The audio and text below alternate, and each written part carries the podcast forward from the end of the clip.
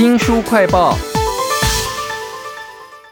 疫情又开始紧绷了，大家都很害怕会被感染到。那很多人在买房子、看房子的时候，就会看到建商有一个诉求——防疫宅，甚至还有一个术语写说什么单层排气啊。其实这背后有很多的讲究的，也有可能是建商乱讲哦。我们请到了一位朱成天，他写了一本书，叫做《罗姐谈好房》啊，给所有想买房、想租屋的人看清楚这些房子背后有什么秘密。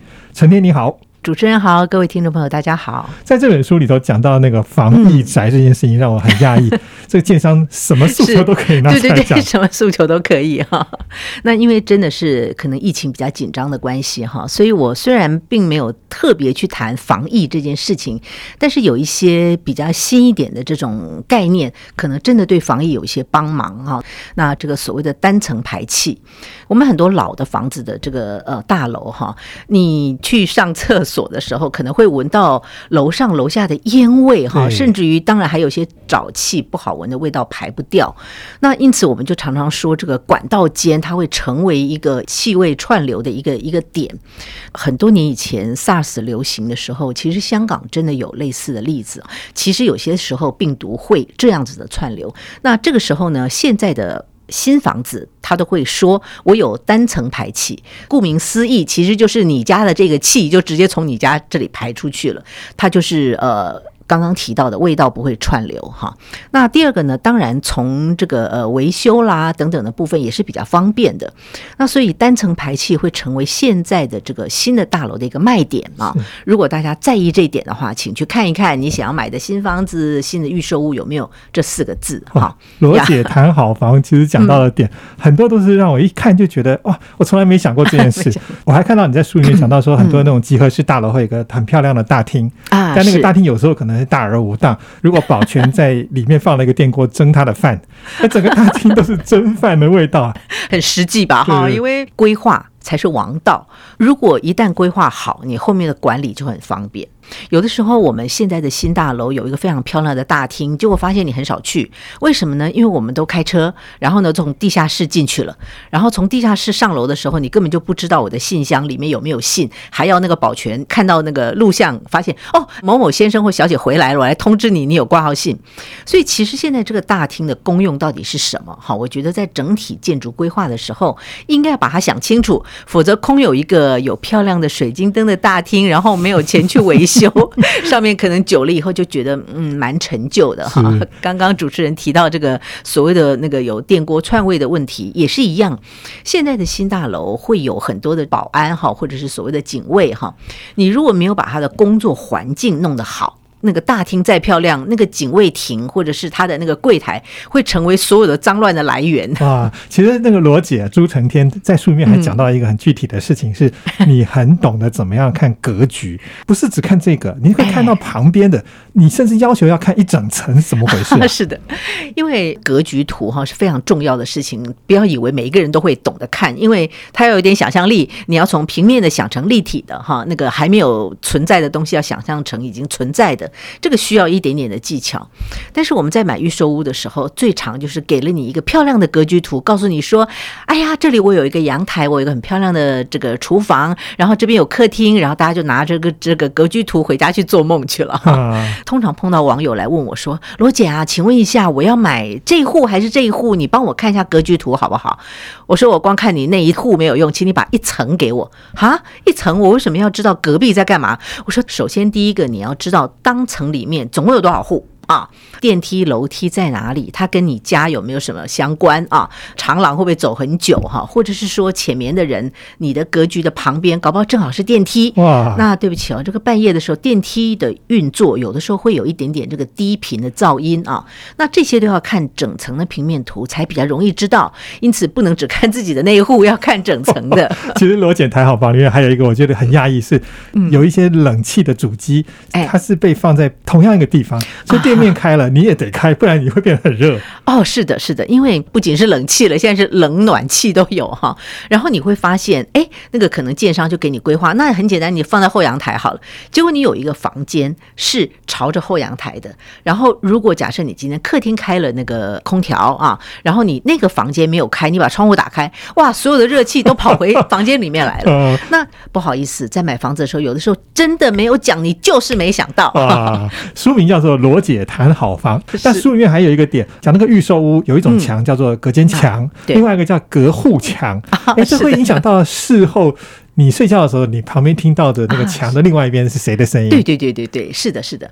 隔间墙现在大概都流行用所谓的轻隔间啊，传统当然就是一个砖墙嘛。所以我们常常做装修的时候啊，我想要不要这个房间，或者是我要把这个房间的墙改了一个位置哈，我就把它通通打掉。你看到的就是红砖啊，或者说现在轻隔间，它可能是另外一种的材质，但是那个是你自己家里啊，那你并不太会太知道说，那隔壁呢，我的隔户墙哈，就就是这一户跟那一户当中的隔户墙。首先第一个隔户墙应该理论上要比隔间墙要来的厚。啊，但是有的时候建商并没有做到，所以建议大家可以去呃确认一点哈。那这是第一个，第二个呢，隔户墙哈，要看看你这个户旁边是什么。如果说房间的旁边隔壁是别人的客厅，那很可能你在睡觉的时候，对方可能在看一个夜晚的电影节目，就会受到影响。最理想的当然就是他是客厅，你也是客厅啊。那他是卧房，你也是卧房，那。干扰就比较小啊，难怪我们需要看一整层的格局图哈，真的是罗姐谈好房有很多的诀窍。你这本书其实很多的文章都是在那个。脸书社团，我是青浦人里面，是那就很多网友来这边，也许是挑战或者请你帮忙，哎，会碰到很多很有趣的奇怪的事情呢。有有的时候别人会问我说啊，这个房子好不好？那个罗姐，我搬来青浦怎么样？我就会开始问他的生辰八字啊，不是，意思就是说，正是因为我不是要卖房子给他，所以我就会问说，你是因为讲的更直接一点，是因为买不起别的地方，所以才来买青浦，还是因为说啊，我正好娘家婆家在附近，所以我觉得那个以我。负担得起的这个位置，我选择了青浦，还是我喜欢啊从化区的开阔。其实我们后来发现，买房子哈，它不只是一个理性的决策，它其实是一个非常感性的过程，因为是我们居住的空间。所以当我问下去以后，也感谢这些网友们都非常信任我哈。所以聊一聊，有的时候就像朋友一样，他会告诉我说：“哎呀，其实我想买青浦，可是我先生不喜欢，或者是说啊，我搬过来是因为哈，我婆婆觉得哈，她住旧市区呃很久，她想要有一个空。”空旷的地方，所以我们在找一个这个可以呃两代人一起居住的，那我才会跟他建议说好或者是不好。